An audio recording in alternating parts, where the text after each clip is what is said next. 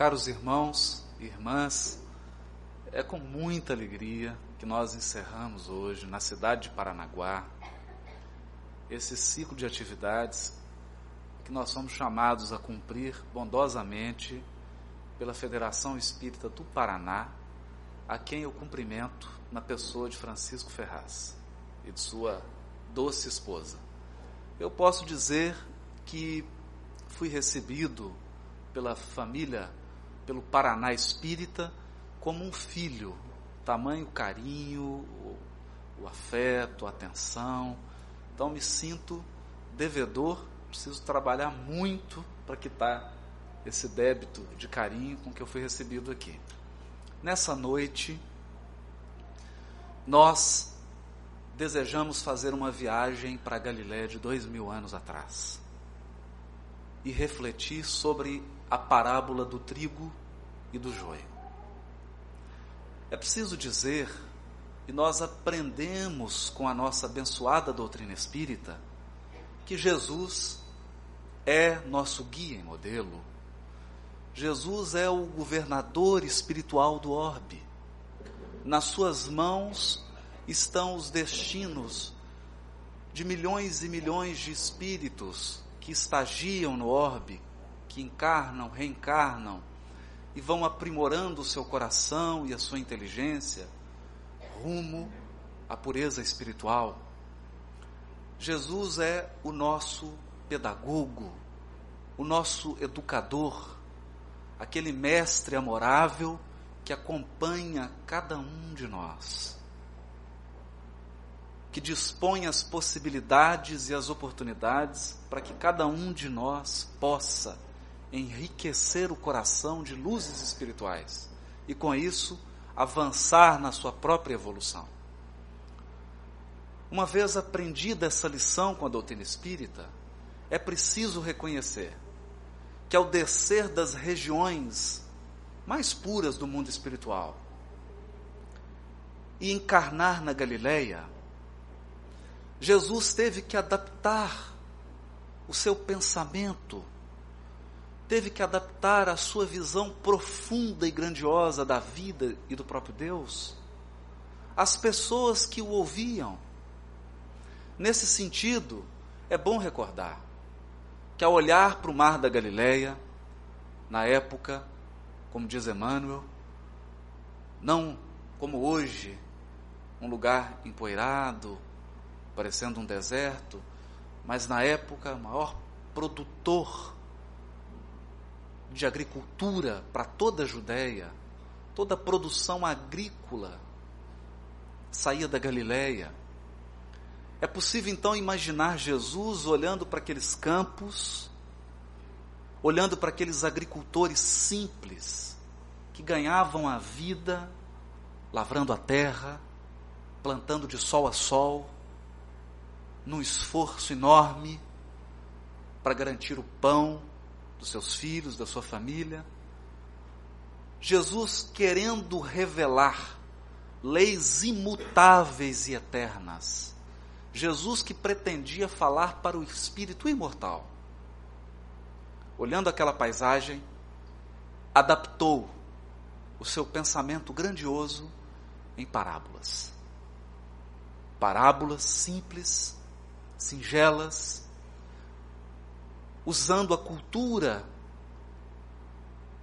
tratando de elementos da vida normal das pessoas, mas que guardavam uma profundidade.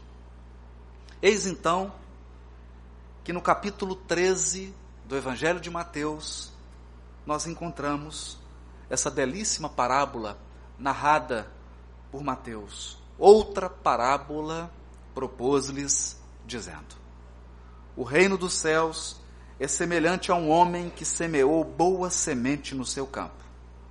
Dormindo, porém, os homens, veio o seu inimigo e semeou o joio no meio do trigo e partiu.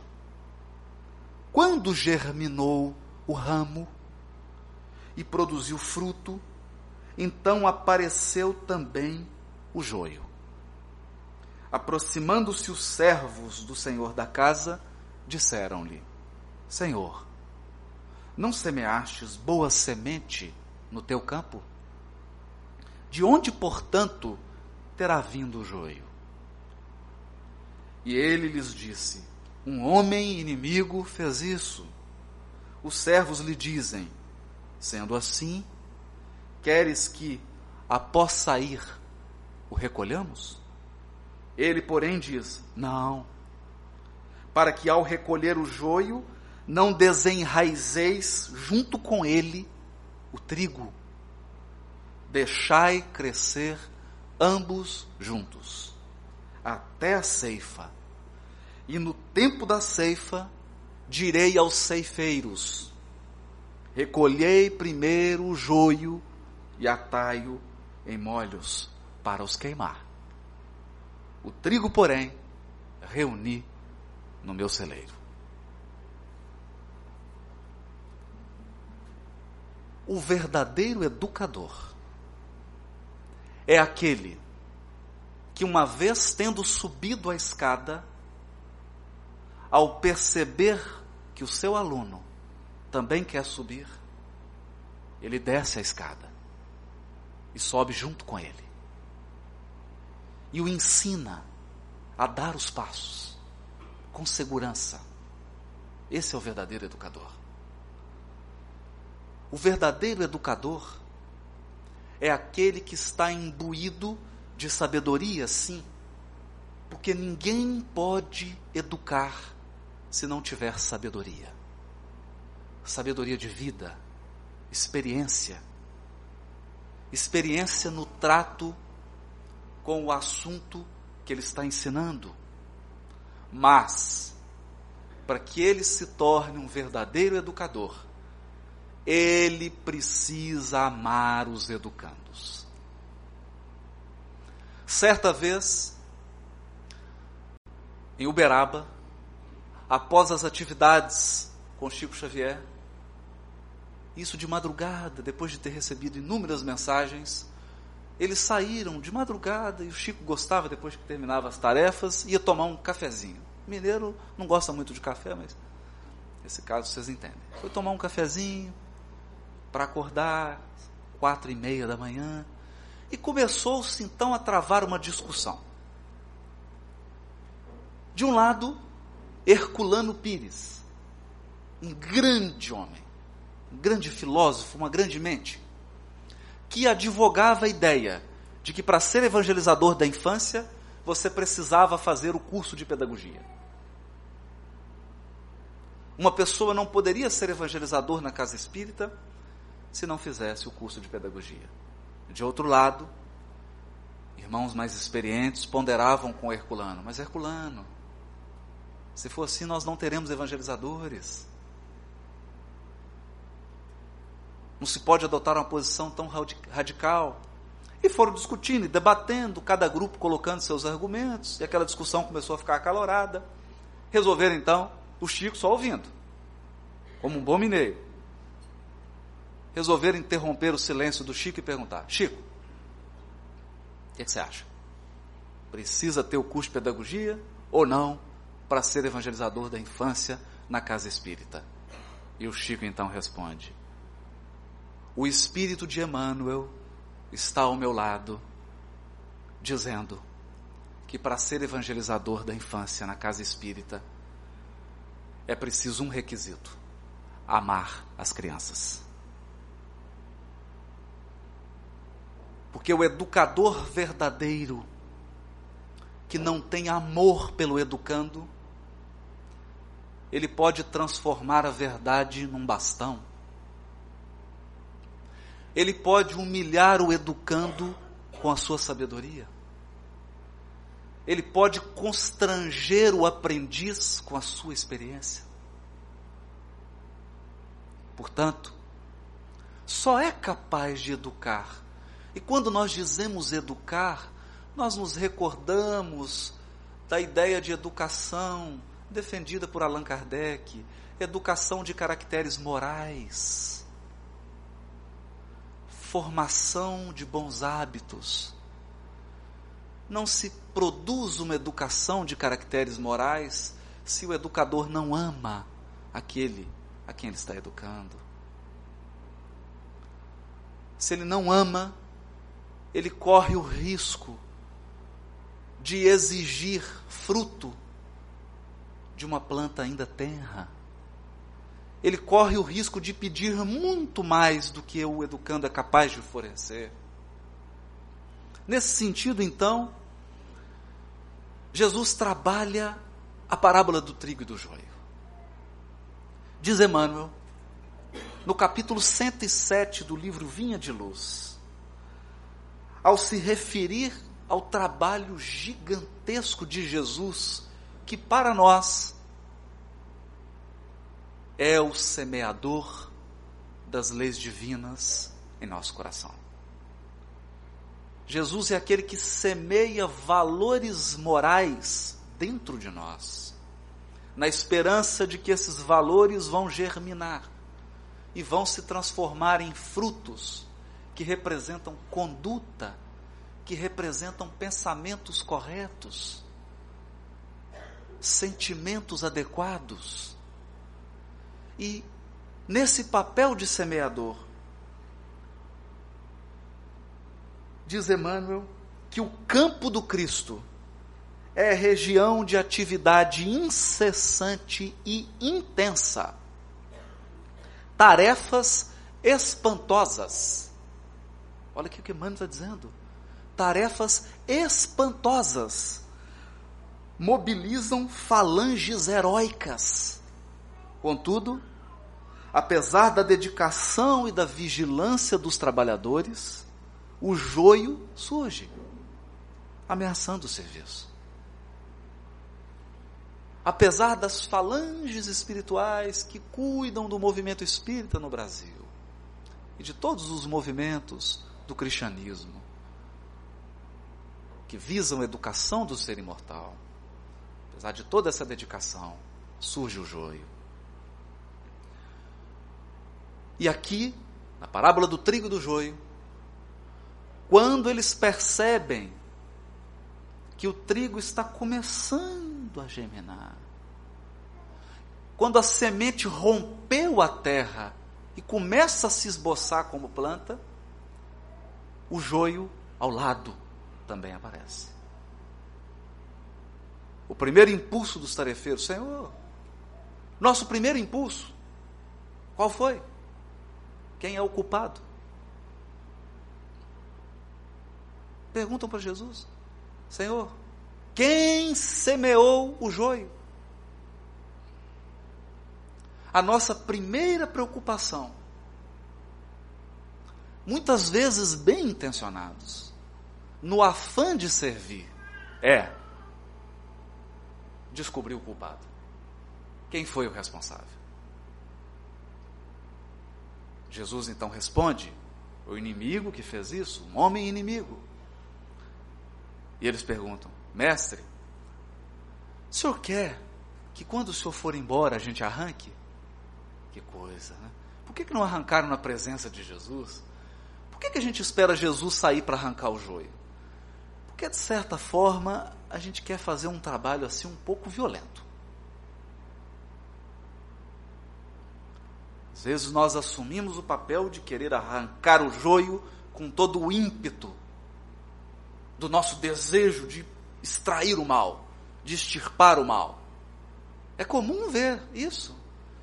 Quando é noticiado um crime que abala a sociedade, vem logo à tona o tema pena de morte.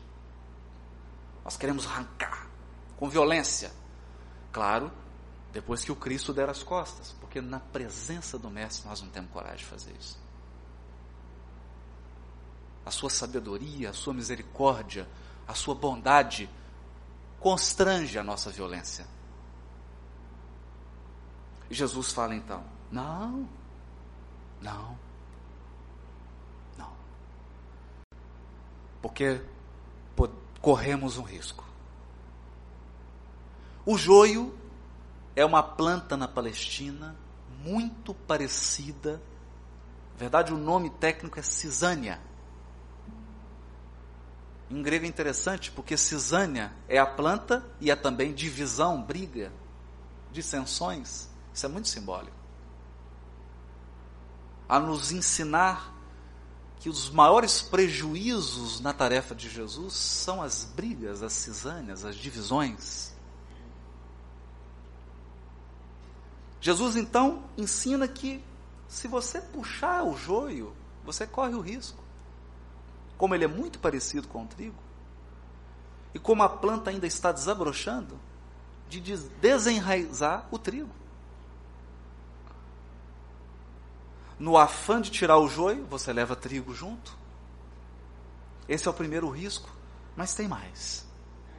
Tem outros riscos, maiores ainda. E é aqui que nós nos socorremos de Emmanuel.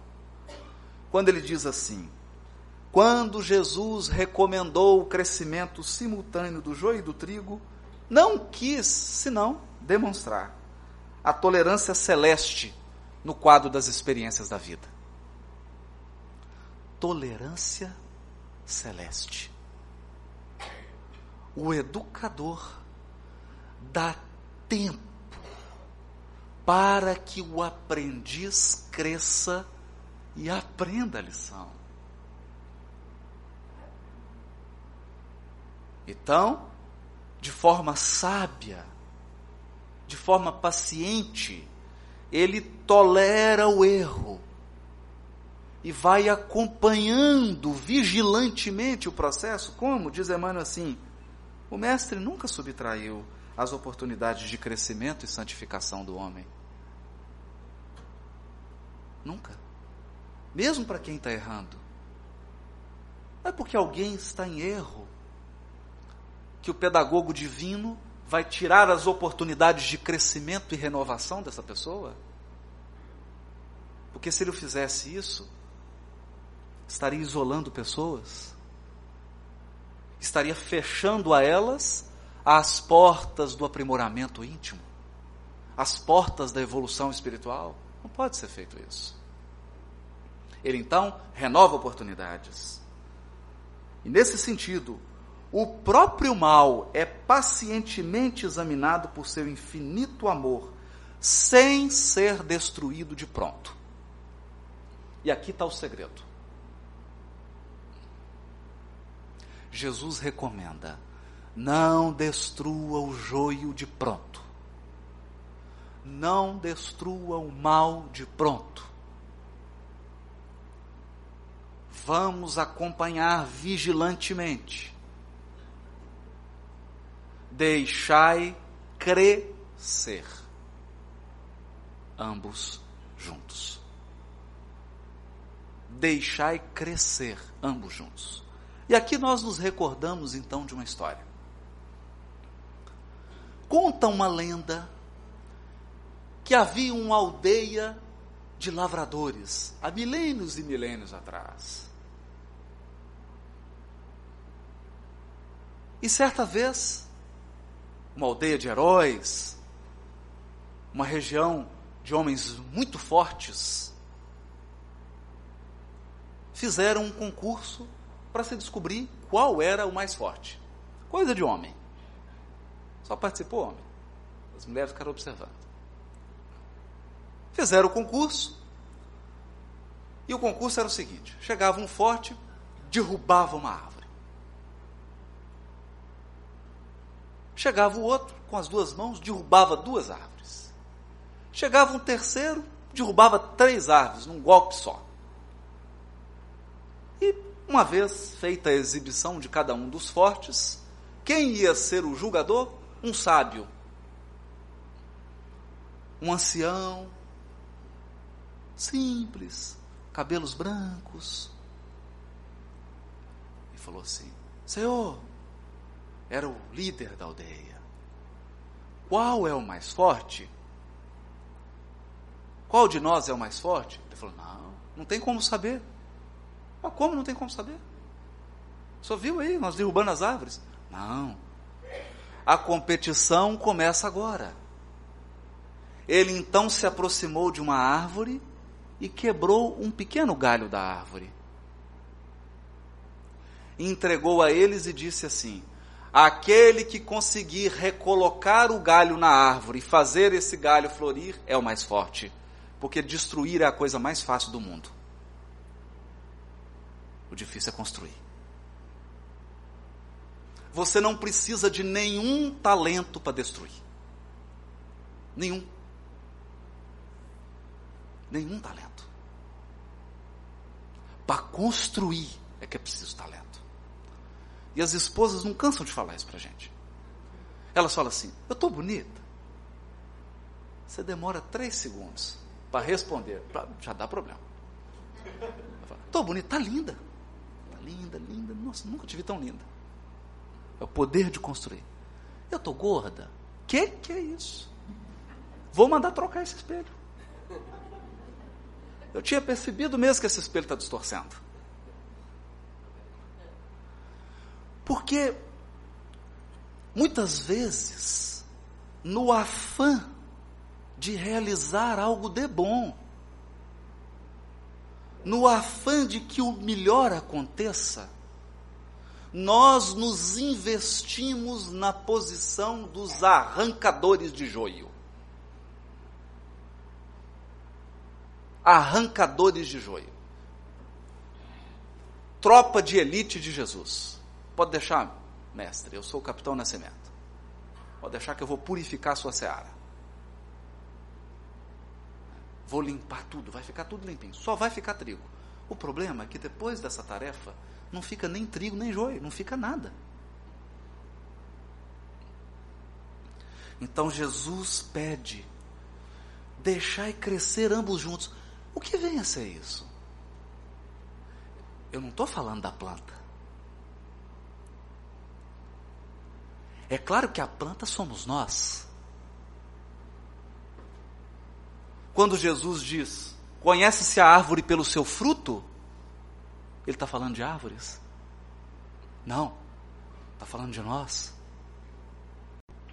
Conhece o ser humano pelos seus frutos, pela sua fala, pelo seu comportamento, pelos seus gestos, pela sua maneira, pela forma como ele reage, pelos frutos. Nós somos as árvores nas mãos do agricultor celeste que é Jesus, que é o orientador espiritual, é o guia e modelo, é o orientador. Nós somos as plantas. O que vem então a ser deixai crescer ambos juntos? Já aprendemos que não podemos assumir o papel de arrancadores de joio. O que Jesus faz então? Importa considerar, portanto, que o joio não cresce por relaxamento divino. Os problemas não surgem porque nosso guia e modelo cochilou na governança espiritual do orbe. Não. Ele é vigilante. Não se trata de relaxamento divino, mas sim porque o otimismo do celeste semeador nunca perde a esperança na vitória final do bem. Nunca perde a esperança na vitória final do bem. Sabe quando a gente percebe isso? Quando uma mãe vai visitar alguém que foi preso. O jeito é preso, está na cadeia, é conduzido para ser julgado, e você vê a mãe sentada no banco. E deve passar um mundo na cabeça dela. Porque até os criminosos têm mãe. E ela deve pensar: ele já foi pequenininho, eu já amamentei, já esteve perto de mim, já chorou de noite, eu já acordei para atender já teve febre, eu cuidei. O que acontece? É a esperança, é isso que Emmanuel está dizendo. Quando Jesus fala, deixar crescer ambos juntos, é o otimismo de Jesus. O otimismo de Jesus, às vezes, nos deixa sem paciência. Sim? No meu caso, que sou um espírito ainda inferior. Querem ver? Judas se aproxima de Jesus para dar o beijo e concretizar a traição. a trama política que iria levar à prisão de Jesus. E o que Jesus diz? Amigo, aqui vieste. Amigo, o que você veio fazer aqui? Emmanuel comenta esse versículo, amigo, a que vieste? E diz assim: naquele momento, foi a última oportunidade que Jesus deu a Judas de modificar todo o futuro dele e do Evangelho. A última oportunidade, o otimismo celeste. Mas não parou por aí. Não parou por aí. Narra Humberto de Campos que quando Jesus está crucificado, nos momentos finais do seu desencarne, uma legião de anjos se aproxima, espíritos puros se aproximam do madeiro. Uns começam a confortá-lo, cheiros de perfume, começam a tocar uma música suave, com, suave, como a envolver o governador espiritual do orbe que estava voltando para a pátria espiritual. E diz Humberto de Campos que uma figura luminosa se destacou. Ela chegou, colocou o ouvido próximo dos lábios de Jesus. Jesus, praticamente sem força, murmurou algumas palavras. E esse espírito angélico saiu rápido, como se tivesse recebido uma missão. E aí conclui Humberto de Campos. Jesus havia pedido ao anjo da caridade que fosse acolher Judas, que acabara de suicidar-se. Otimismo celeste. Ao desencarnar, Ainda conta Humberto de Campos. O que Jesus faz? Vai visitar a mãe? Não. Vai visitar Judas.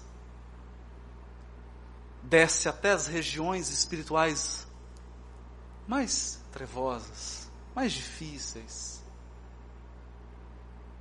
para minorar a culpa de Judas, para dar a mão a um amigo que havia caído a abrir para ele novas oportunidades de crescimento e de evolução espiritual. Esse processo só faz quem ama. É por isso que nós encontramos na obra de André Luiz o benfeitor espiritual e André Luiz tentando atender a um caso de obsessão. O benfeitor então para e fala assim: André, não é tarefa para nós. E era um benfeitor de elevação espiritual. Não é tarefa para nós. Essa tarefa é para um coração que muito ama. O benfeitor então faz uma prece e se materializa naquela região do, do mundo espiritual uma senhora chamada Cipriana. Cipriana dá um abraço no obsessor e no obsidiado e puxa os dois junto ao peito. E fala: O que é isso, meu filho? Ele fez isso comigo, me tirou tudo, roubou tudo. Porque foi um caso grave. O companheiro, esse homem tinha uma empresa, trabalhava, era bem sucedido. Esse rapaz entrou na vida dele, começou a administrar a empresa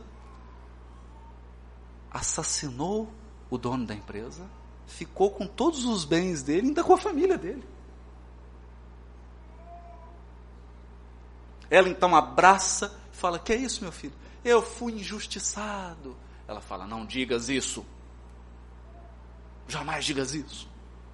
Mas com amor. E começa a dizer para ele: que mais tarde ele compreenderia que existe uma lei infinita de justiça que rege os nossos destinos, que tudo aquilo estava na pauta da mais absoluta justiça. E que ele não tinha o direito de se revoltar. E ela então começa a contar a história dela. Tenha força, meu filho, tenha força. E os dois, envolvidos naquele espírito feminino, que amava profundamente, acham que estavam conversando com Nossa Senhora. E eles falam, oh Mãe Santíssima, ah Maria de Nazaré, falando com Maria. E o André Luiz até pergunta para o benfeitor, oh, mas estão achando que é Maria de Nazaré? Não tem problema, meu filho. Maria representa o coração de mãe. E nesse momento, Cipriana está desenvolvendo a tarefa da mãe educadora. É esse o processo. Então, que o joio está desabrochando em meio ao trigo, ele aplica processos defensivos. Como assim? Quais são os processos defensivos que Jesus aplica para proteger o trigo do joio? Diz Emmanuel. Processos defensivos com base na iluminação e na misericórdia. Iluminação significa que eu digo, irmão, você está errado. Isso não é certo. Isso não condiz com o que você aprendeu. Ilumina.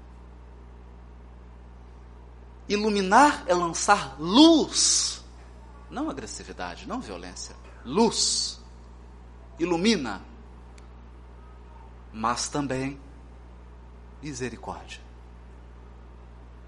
O tempo e a bênção do Senhor agem devagarinho, devagarinho, e os propósitos inferiores se transubstanciam. Como assim? Transubstancia? O que é transubstanciar? É fácil. O que Emmanuel está dizendo? é que às vezes Jesus, usando a iluminação e a misericórdia, transforma joio em trigo. Ele transforma os propósitos inferiores em propósitos superiores. Mas afinal, não é isso que a educação faz? O que é educação se não transformar inabilidade em habilidade? Inexperiência em experiência? ignorância em sabedoria, maldade em amor? Não é um processo de transubstanciação? Quantos de nós que têm anos na doutrina espírita não é capaz de reconhecer que se transformou em uma pessoa melhor? Se transformou. Como? Como? Concreto. Aí Emmanuel começa a dar os exemplos concretos o homem comum ainda não dispõe de visão adequada para identificar a obra renovadora. Muitas vezes, como encarnados, nós não somos capazes de enxergar o processo de renovação espiritual que está sendo aplicado a uma criatura. Porque nós olhamos o externo. E os processos de renovação são profundamente internos. Eles vão acontecendo na intimidade. Muitas plantas espinhosas ou estéreis são modificadas em sua natureza essencial pelos filtros amorosos do administrador da seara. Filtros Jesus vai filtrando as nossas imperfeições para que nos transformemos de joio em trigo. E como faz isso? Faz assim. Usa feições novas, situações diferentes, estímulos inesperados ou responsabilidades externas que falem ao coração como assim? Vamos entender isso. Afeições novas. Conheço um caso de uma pessoa cujo pai estava mergulhado no alcoolismo. Mergulhado no alcoolismo. E os filhos tentaram, tentavam, tentavam de tudo, de tudo, mas ele sequer admitia que era alcoólatra. Ocorreu então que os filtros amorosos de Jesus agiram sobre essa criatura. E o que aconteceu? Primeiro, uma situação inesperada. Ele foi ao médico e foi diagnosticado, diagnosticada uma cirrose que se iniciava. Ele então tomou um choque. Porque sequer era capaz de imaginar-se como alcoólatra. Embora consumisse por semana 3 litros de uísque.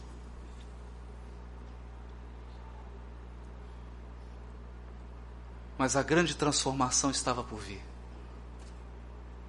Uma vez diagnosticada a cirrose, nasce o neto. Afeições novas. O Senhor da Seara utiliza uma afeição e esse netinho, depois nasce a neta, iluminam a vida desse avô. E ele então toma uma decisão. Pega todas as garrafas, joga todas, todas fora. E daquele dia em diante não bebeu mais. Porque a filha, no dia anterior, chorou e disse: Eu não tive um neto para você, pai, para ele te enterrar. Eu tive um neto para que ele tenha um avô.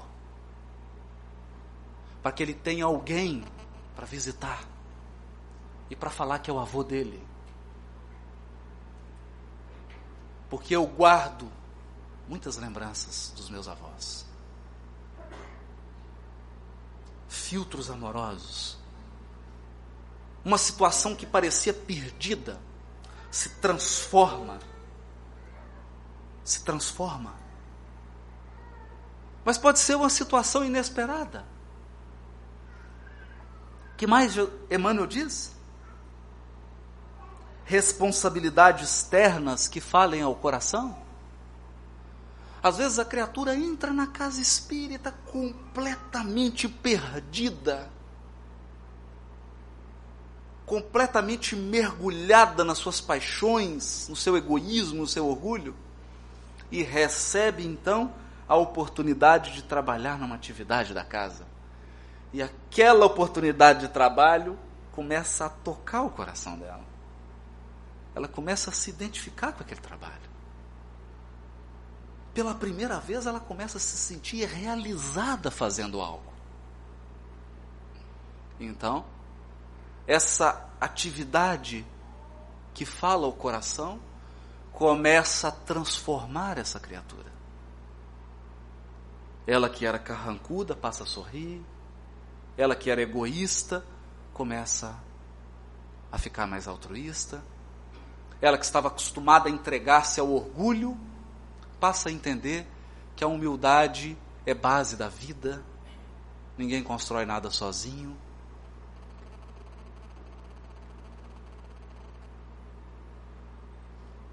Oportunidades externas que falem ao coração. Entretanto, e se não funcionar? Porque o espírito tem livre-arbítrio. E nós podemos recusar todas as oportunidades que a espiritualidade superior coloca na nossa vida. Você pode recusar todas elas. É o livre-arbítrio. Nós podemos afastar toda a misericórdia de Jesus, todos os processos educativos do Mestre, e então, o que ocorre? Se chega a época da ceifa, depois do tempo de expectativa e observação, porque Jesus ficou expectando, ficou observando, ficou olhando, ficou vendo, mas chega a hora da ceifa. Faça então necessária a eliminação do joio em molhos. Não umzinho, mas um tanto. Um tanto de joio. Por quê? Porque é uma ação severa. É uma ação severa. A colheita não é igual para todas as sementes da terra. Cada espécie tem seu dia, a sua estação. Um alface, você planta hoje. Poucos dias você está colhendo. Um café é diferente. O arroz é diferente. Há erros que, se você cometer hoje, você colhe agora o resultado dele. Por exemplo, o suicídio. Mas há erros que você planta hoje e só vai colher na próxima vida. Cada planta tem seu tempo de germinação. E cada criatura humana tem seu tempo de avaliação pela justiça divina. Cada um de nós tem um tempo marcado no relógio celeste em que seremos integralmente avaliados. E aqui eu me recordo. Eis porque, aparecendo o tempo justo de cada homem e de cada coletividade, exige-se a extinção do joio. Quando os processos transformadores de Jesus foram recebidos em vão.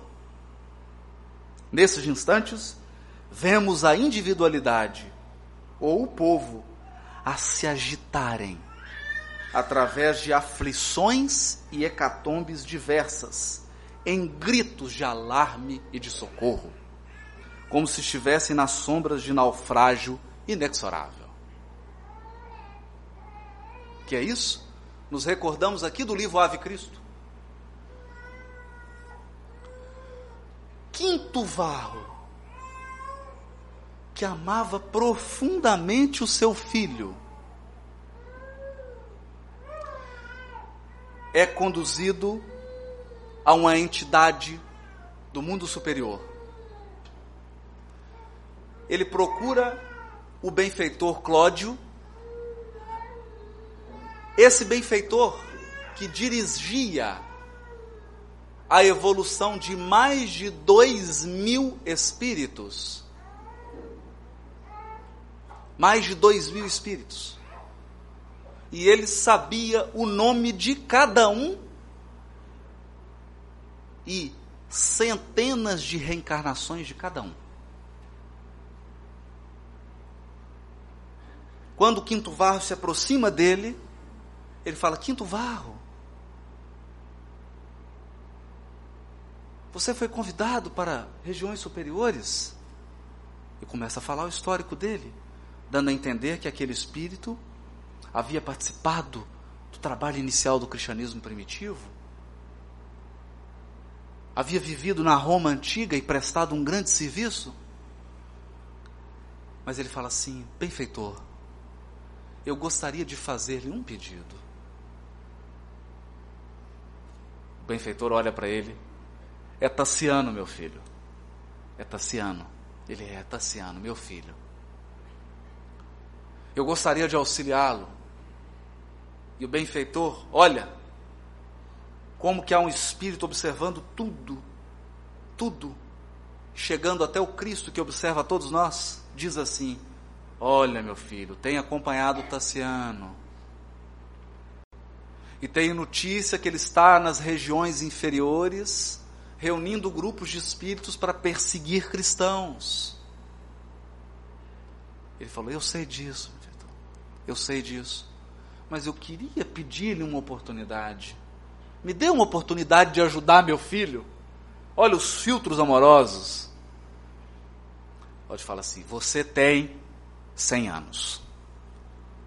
Nossa. Você tem 100 anos. Ele então reencarna,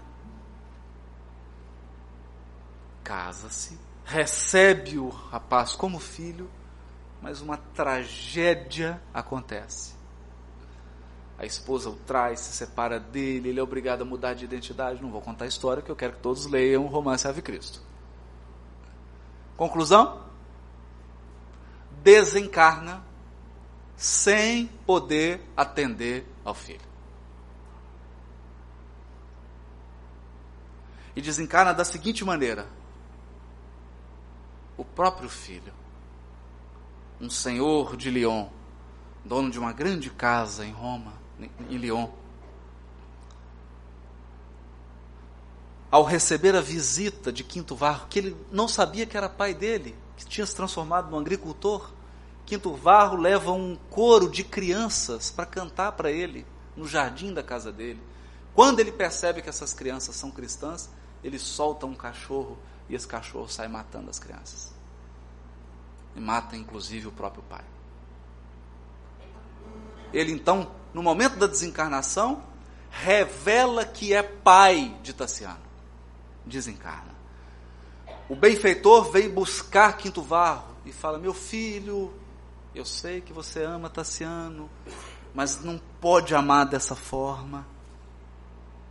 O seu amor está se tornando possessivo. Traz Quinto Varro. E ele fala assim: Por favor, benfeitor, me permita reencarnar mais uma vez para ajudar meu filho. Ele fala: Você tem 100 anos. Você não usou os 100 anos ainda. Você pode nascer novamente. Pode nascer novamente. Pode usar o tempo, mas são 100 anos. Ele então reencarna imediatamente. Mas o benfeitor diz para ele: Porém, saiba uma coisa, Quinto Varro. Todas as oportunidades foram dadas a Tassiano. Afeições novas, situações novas, atividades novas e ele recusou todas as oportunidades que o alto lhe concedeu. Agora é o momento da ceifa. Tassiano terá que chorar. Quito Varro reencarna como uma criança chamada Quinto Celso. Tassiano se torna cego e começa toda uma saga de recuperação. O que nós estamos querendo dizer? há um tempo certo para cada coletividade, para cada individualidade. Ao tempo da ceifa. Ao tempo da ceifa. E Emmanuel conclui assim: E em vista do joio ser atado aos molhos, uma dor nunca vem sozinha. Quando surgem os processos de renovação, todo o joio é queimado todo o joio é queimado. Então nós percebemos aqui que não há fragilidade do Mestre. Os espíritos superiores não são frágeis na eliminação do erro. Não. Eles só não são perversos, que é diferente.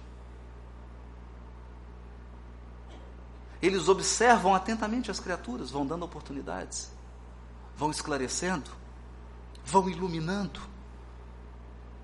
Mas se as oportunidades não são aproveitadas, surge o tempo da colheita.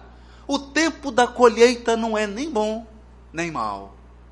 Depende do que vai ser colhido. Porque se você produz frutos de bondade, de trabalho, de amor ao semelhante, a colheita será prazerosa porque todo o seu esforço será computado nos celeiros da espiritualidade superior. Tudo que você fez será aproveitado no trabalho. Mas, se a nossa individualidade produziu joio, se a nossa individualidade afastou as oportunidades que a espiritualidade superior nos deram, chega o momento da eliminação do joio. É então que nós encontramos os nossos irmãos que batem à porta da casa espírita com os maiores sofrimentos. Com os maiores sofrimentos. Com dramas que nós sequer desconfiamos. É o momento da ceifa. Eu me recordo aqui, caminhando para o finalmente, que em visita à cidade de São José do Rio Preto,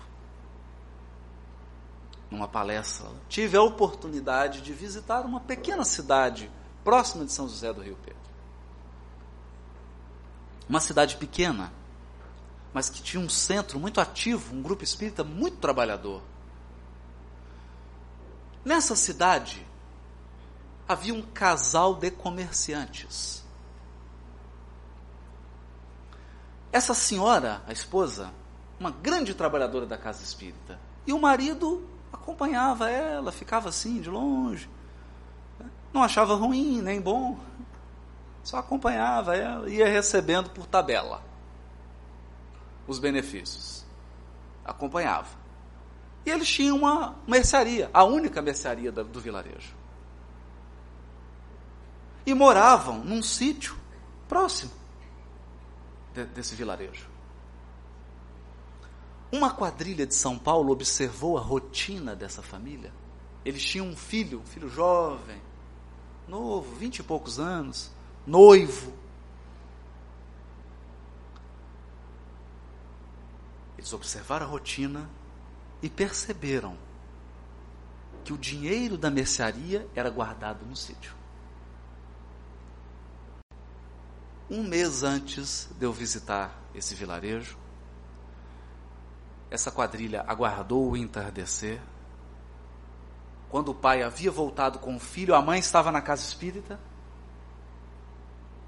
Eles foram para o sítio, guardaram o dinheiro. O filho ficou lá dentro. O pai saiu, sentou. Aquelas casas mineiras, né? escadaria assim na porta. Estava descascando a laranja. Chegou a quadrilha, metralhou o pai. Ele caiu no chão entraram dentro da casa, um filho forte, ele era muito forte, o rapaz. Ele ainda tentou resistir, mas eles metralharam ele também, roubaram o dinheiro e saíram. Esse pai, com vários tiros e cortes, porque ele foi agredido também, arrastou-se até o filho, falou: Meu filho, meu filho. E o filho disse assim: Pai, procura socorro, porque eu estou desencarnando, pai eu estou desencarnando. O pai, mesmo com os tiros, se deslocou até a vila, até o vilarejo. Lá pediu ajuda, foi tratado e se recuperou. Quando nós chegamos nesse grupo, fizemos a palestra, esse pai chegou até mim, tremendo, chorando, que nós tínhamos falado da imortalidade da alma, da consoladora doutrina espírita, da lei de justiça que rege os nossos destinos. Deus não é Deus de corpos. Deus é Deus de espíritos imortais. O corpo pode perecer numa queda, num acidente de automóvel, num tiro, com uma doença, mas o corpo apenas. O espírito é imortal. Todo sofrimento do corpo é processo educativo. E todo processo educativo doloroso é fruto da nossa teimosia que não sobre aceitar os filtros amorosos de Jesus. Como diz o ditado antigo, se não é pelo amor, é pela dor. Ele então chega, olha para mim, a esposa, uma grande trabalhadora do grupo, e fala assim: pelo amor de Deus, me diz alguma coisa. Eu falei: dizer o quê, né? O que, que eu vou dizer? E no momento a gente sente a inspiração, que a espiritualidade está cuidando, né? E falei para ele assim: Eu também sou pai. Tenho um filho de quatro anos. E uma filha. Começou a chorar, abraçou. A mãe também abraçou, e eu, mano, todos nos emocionamos, foi aquela emoção, aquela emoção, mas olha, que mesmo nos processos dolorosos ainda existe a misericórdia. Aproxima-se a noiva do rapaz. E ela também se emociona, começa a contar, nós já estávamos fazendo enxoval, eu ia casar, aquela moça do interior, tá, os dois apaixonados, iam né, eu senti, dava para sentir a dor dos planos da jovem que, tá, que foram desfeitos, né? E ela contou, olha, é, é, eu vi que você falou isso, é tão bonito, você falou que ele está vivo. Eu queria te contar uma coisa. Ontem, ontem aconteceu algo comigo. Contando assim, perto do sogro e da sogra, né? Contando para nós. Ela falou, quando ele desencarnou, ela era ela é católica, ela não é espírita, a, a, a, noiva. Eu peguei um terço e no caixão eu coloquei o terço nas mãos dele. E falei para ele assim: leva, que é um símbolo do nosso amor. E ontem, eu dormi, de noite eu acordei, tinha uma senhora de branco na minha frente. Ela não disse nada. Ela apenas estendia as mãos e tinha um terço branco nas mãos dela. E aí a emoção tomou conta de todos, porque eu falei, você tá vendo? Falei pro pai. Teu filho está vivo. Ele só não tem condições ainda de mandar recado. Esses são os processos utilizados pelo Senhor da Seara para educar a nossa alma. Primeiro, Jesus esgota todas as possibilidades do amor, da paciência, da tolerância. Quando nós rejeitamos todas essas providências, Ele então manda a professora sábia de todos nós, a dor. Porque a dor nos faz enxergar coisas que a gente nunca enxergou. Mas mesmo quando a dor está fazendo o seu trabalho, não existe maldade nos processos educativos divinos. A misericórdia está sempre junta, está sempre junta, amparando a todos nós. Por isso eu digo, meus irmãos, não sejamos os ceifeiros. Deus tem seus ceifeiros não sejamos os violentos arrancadores.